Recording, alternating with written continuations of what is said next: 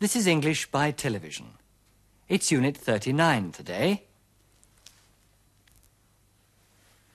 Out to brunch. This time we're in New York City. It's the financial, commercial, and cultural center of the United States. Its harbor, stock exchanges, restaurants, museums, and theatres make it one of the world's most exciting cities. In the early 17th century, Dutch settlers purchased the island of Manhattan from the Indians for the legendary sum of $25. They called it New Amsterdam. Forty years later, they surrendered to English troops, and New Amsterdam was renamed New York. From the very beginning, New York was the most cosmopolitan center in the New World. New York City is made up of five boroughs, also fünf Stadtteilen. The Bronx, Manhattan, Queens, Brooklyn, and across New York Bay, Staten Island, with a total population of over 8 million. Manhattan is the real heart of the city. There are busy avenues and squares, such as Fifth Avenue, Times Square, and Broadway. In Manhattan, you can find the Empire State Building, the United Nations headquarters, and Central Park, as well as the financial district with Wall Street and the World Trade Center with its twin towers. This time, Russell and Jane are going out to brunch with their American friends Bob and Kathy. But first, they go jogging in Central Park.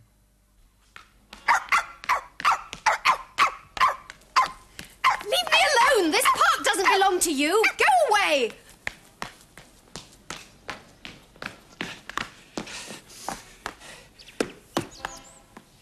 Jane, don't run so fast.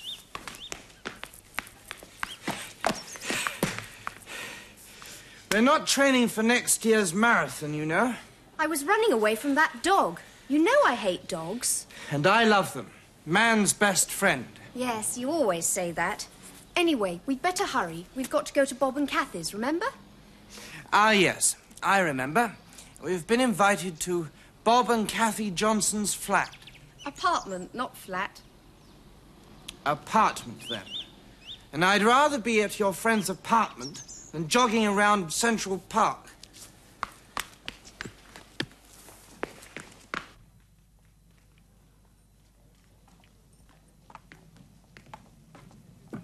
Hi, Jane. It's great to see you.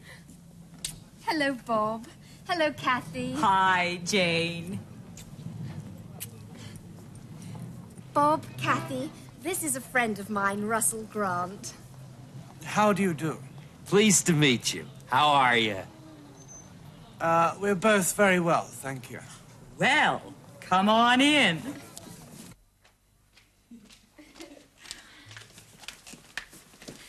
I'm so sorry we're late. Oh, don't mention it. You're not late. Say, you sure look great, Jane. Yes, we've been jogging in the park. Russell. Uh, what a lovely place you've got, Bob. Oh, glad you like it. But the apartment isn't our own. It belongs to Kathy's mother. It's really my mom's place, but we look after it for her. Would you like to look around? Oh, that would be nice. Uh, yes, that would be very kind of you. Ah, Kathy, darling, we'd better go. It's nearly midday, and you know Bartleby's gets crowded Sundays. Bartleby's? Yes, that's where we're going for brunch. Brunch.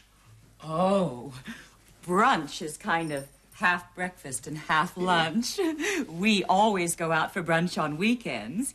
Then we don't have to make our own breakfast or lunch.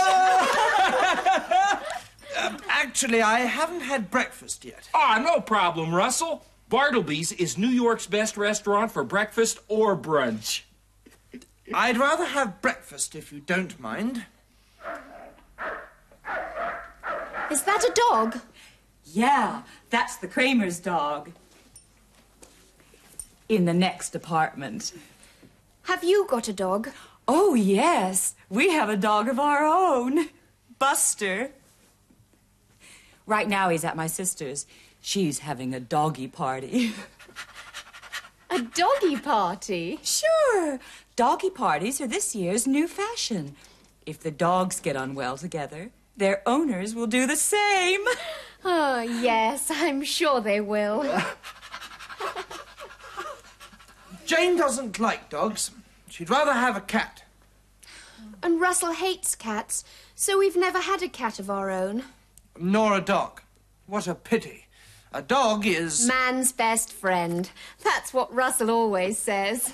Come on, you guys. It's time to go.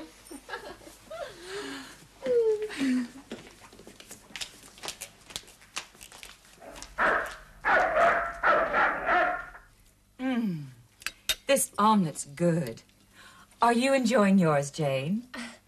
Well, I'm having a little difficulty. What's wrong there, Jane? Do you need another fork? Take one of ours. Uh, thank you. But I'd rather have a knife. Oh, I see. You British sure use a lot of knives when you eat. You'd better take mine, Jane. That's very kind of you. I don't want to cause any trouble. No trouble at all. You're most welcome. How's your fried egg, Russell? Uh, fine. Thanks. Russell, I see you ordered yours sunny side up. Sunny side up. Yes. Fried on one side. I always have mine over easy, done on both sides. Oh, I see. Bob, you're not eating your brunch. Do you feel all right? You're not ill, are you? No. I'm not sick. I'm fine, thanks. Uh, would you like your knife back? Here, you'd better have it back. No. That's all right. I never eat much in restaurants. But. But you've ordered a lot of food. Eggs. Yes. Eggs Benedict. Buster loves his eggs Benedict. On English muffins, of course. Here you are, darling. Buster's bag. Busters. sure. It's his doggy bag. Don't you have doggy bags in Britain? No, we don't. Oh, you should have them. You put all the food you don't eat into a bag and take it home for the dog and. We haven't got a dog, remember? But, uh. Man's best friend? That's what I always say, Bob. Here, take some of mine. For Buster. Gee, Russell, that's so kind of you. But I don't know how to say this, but. You see, Buster likes his. he'd rather have. I know. He likes his eggs. Over easy.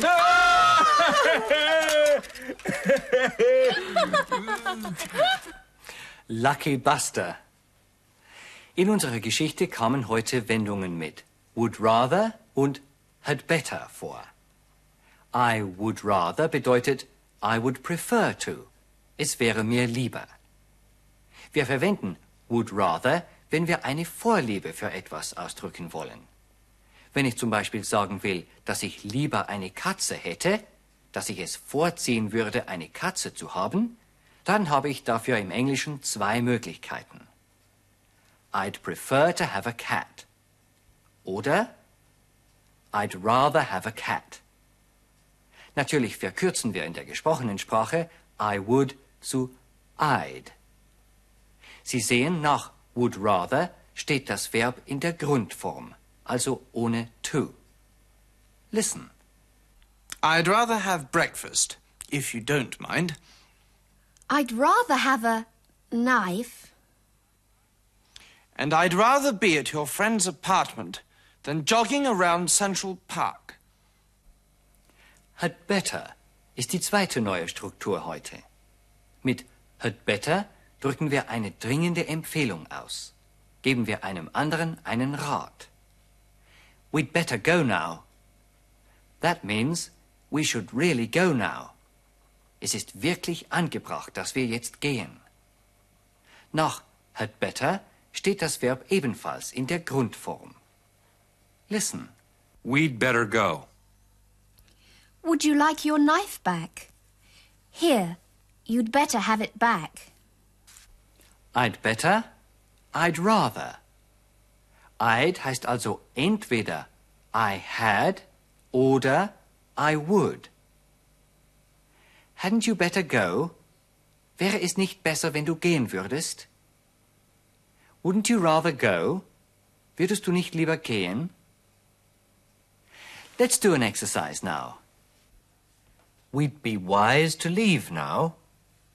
Verwenden Sie had better in diesen Sätzen.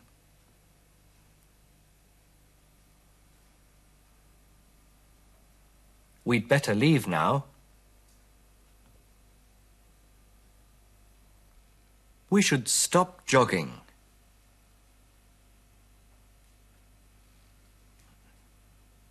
We'd better stop jogging.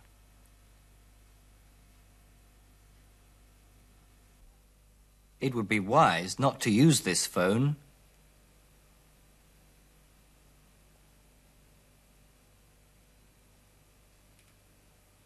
You'd better not use this phone.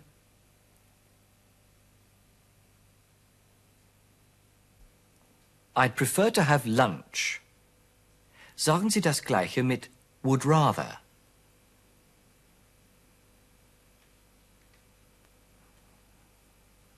I'd rather have lunch. We'd prefer to stay in New Orleans. We'd rather stay in New Orleans.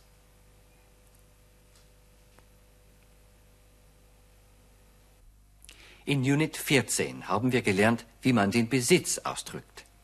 Das wollen wir noch einmal wiederholen und vertiefen. This is my tie. It's mine. It belongs to me. My, mine, it belongs to me. Your, yours, it belongs to you.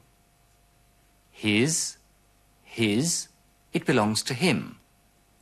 Her, hers, it belongs to her. Our, ours, it belongs to us. Their, theirs, it belongs to them. Wenn ich den Besitz besonders hervorheben will, verwende ich own nach my. Wenn ich also sagen will, dass es meine eigene Krawatte ist. It's my own tie. Listen to an example from our story. But the apartment isn't our own. Own kann nach einem besitzanzeigenden Wort stehen. My own car. Die andere Verwendung von own steht in Verbindung mit of. I'd like to have a car of my own. We have a dog of our own. Bob and Kathy have a dog of their own. That's Bob and Kathy's dog. Hier drücken wir den Besitz bzw. die Zugehörigkeit durch den Genitiv mit Apostroph S aus. That's the Kramer's dog. It's our friend's dog. Steht das Substantiv schon im Plural, fügen wir nur noch den Apostroph an. Diesen S-Genitiv finden wir auch bei Zeitangaben und in Verbindung mit Ortsnamen. We're not training for next year's marathon, you know. Bartleby's is New York's best restaurant for breakfast or brunch. Next year's Marathon. Der Marathonlauf im nächsten Jahr. New York's best restaurant. New York's bestes Restaurant. Let's do an exercise now. She's done the work of a whole day. Put that into the possessive.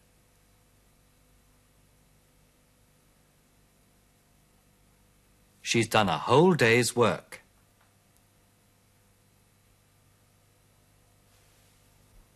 It's a walk of half an hour.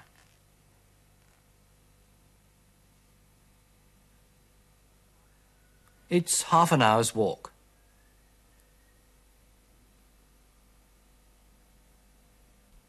The oldest pub in the town. The town's oldest pub. Let's go back to our story now. When you see the sign, repeat the sentence. Leave me alone! This park doesn't belong to you! Go away!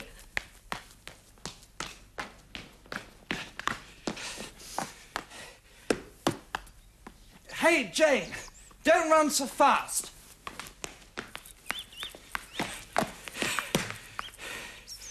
They're not training for next year's marathon, you know. I was running away from that dog. You know I hate dogs. And I love them. Man's best friend. Yes, you always say that. Anyway, we'd better hurry. Anyway, we'd better hurry.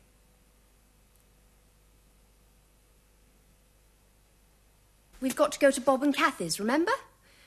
Ah, yes, I remember. We've been invited to Bob and Kathy Johnson's flat. Apartment, not flat. Apartment, then. And I'd rather be at your friend's apartment than jogging around Central Park.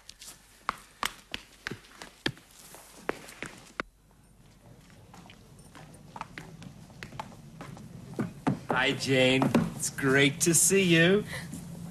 Hello, Bob. Hello, Kathy. Hi, Jane. Bob, Kathy, this is a friend of mine, Russell Grant.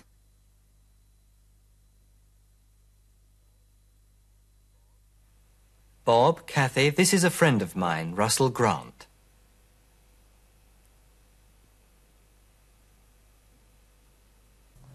How do you do? Pleased to meet you. How are you? Uh, we're both very well, thank you. Well, come on in.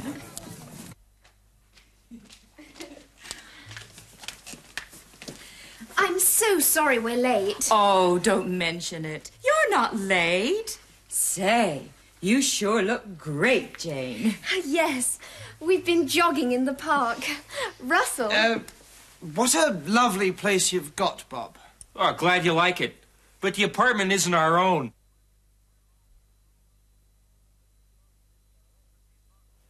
But the apartment isn't our own. It belongs to Kathy's mother. It's really my mom's place, but we look after it for her. Would you like to look around? oh, that would be nice. Uh, yes, that would be very kind of you. Ah, Kathy, darling, we'd better go. We'd better go. It's nearly midday, and you know Bartleby's gets crowded Sundays. Bartleby's? Yes, that's where we're going for brunch. Brunch. Oh, brunch is kind of half breakfast and half lunch. We always go out for brunch on weekends. Then we don't have to make our own breakfast or lunch. Actually, I haven't had breakfast yet. Ah, no problem, Russell. Bartleby's is New York's best restaurant for breakfast or brunch. I'd rather have breakfast if you don't mind.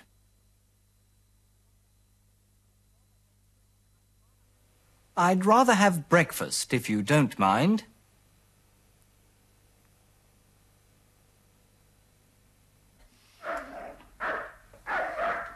Is that a dog? Yeah, that's the Kramer's dog. In the next apartment. Have you got a dog? Oh, yes, we have a dog of our own. Buster. Right now he's at my sister's. She's having a doggy party. A doggy party? Sure. Doggy parties are this year's new fashion. If the dogs get on well together, their owners will do the same. Oh, yes, I'm sure they will. Jane doesn't like dogs. She'd rather have a cat. She'd rather have a cat.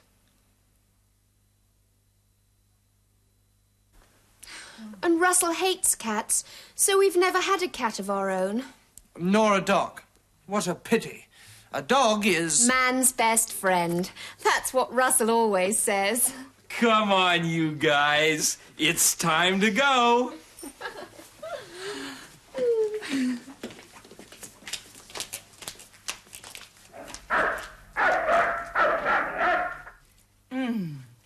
This omelet's good. Are you enjoying yours, Jane? Well, I'm having a little difficulty. What's wrong there, Jane?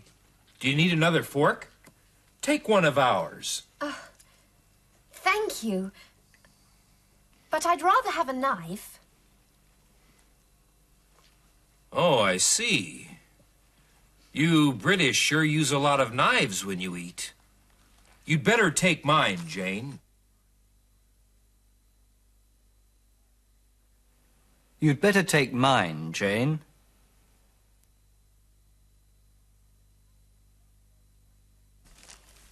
That's very kind of you. I don't want to cause any trouble. No trouble at all. You're most welcome. How's your fried egg, Russell? Uh, fine. Thanks.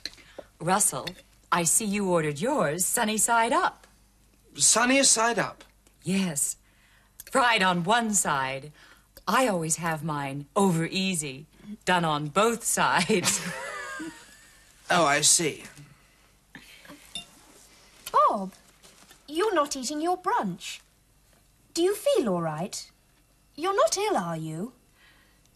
No. I'm not sick. I'm fine, thanks. But would you like your knife back? Here, you'd better have it back. You'd better have it back.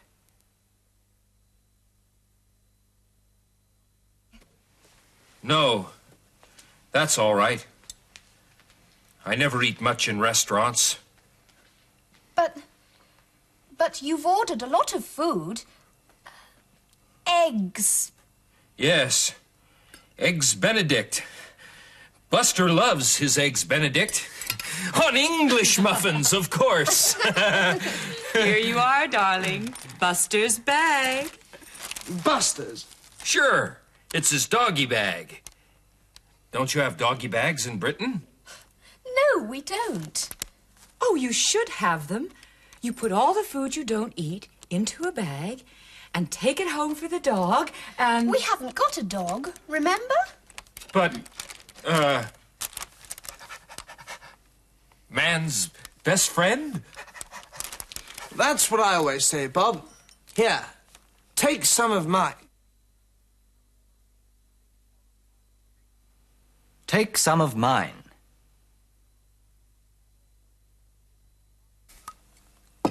For Buster. Gee, Russell, that's so kind of you. But I don't know how to say this, but. You see, Buster likes his.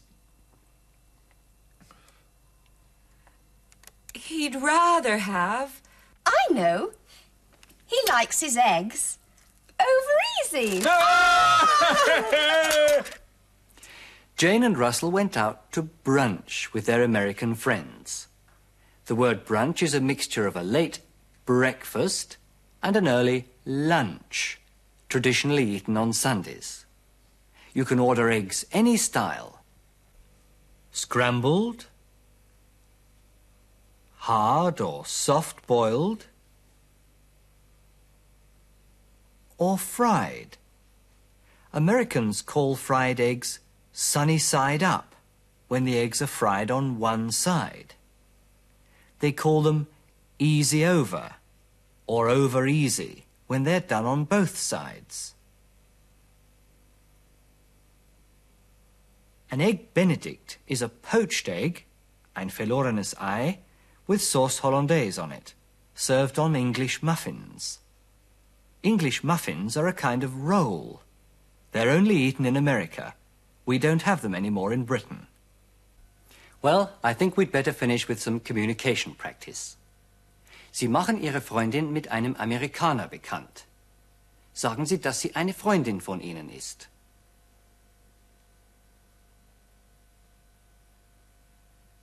She's a friend of mine. Wie reagiert der Amerikaner bei dieser Vorstellung?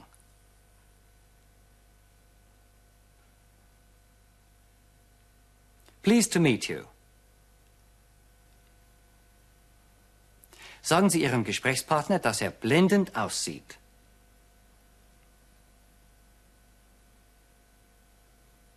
You look great. Fragen Sie Ihren Gesprächspartner, ob die Wohnung ihm gehört.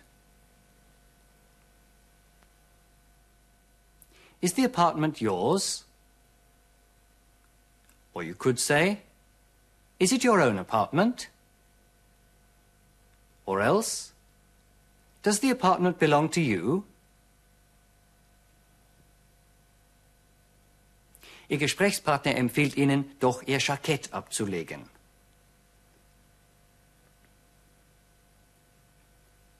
You'd better take your jacket off.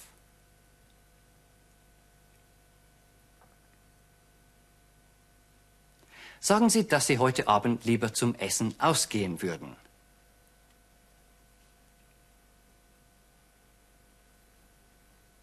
I'd rather go out for dinner tonight.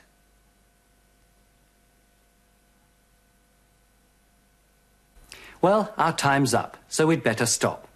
More about our American friends again next time. Goodbye.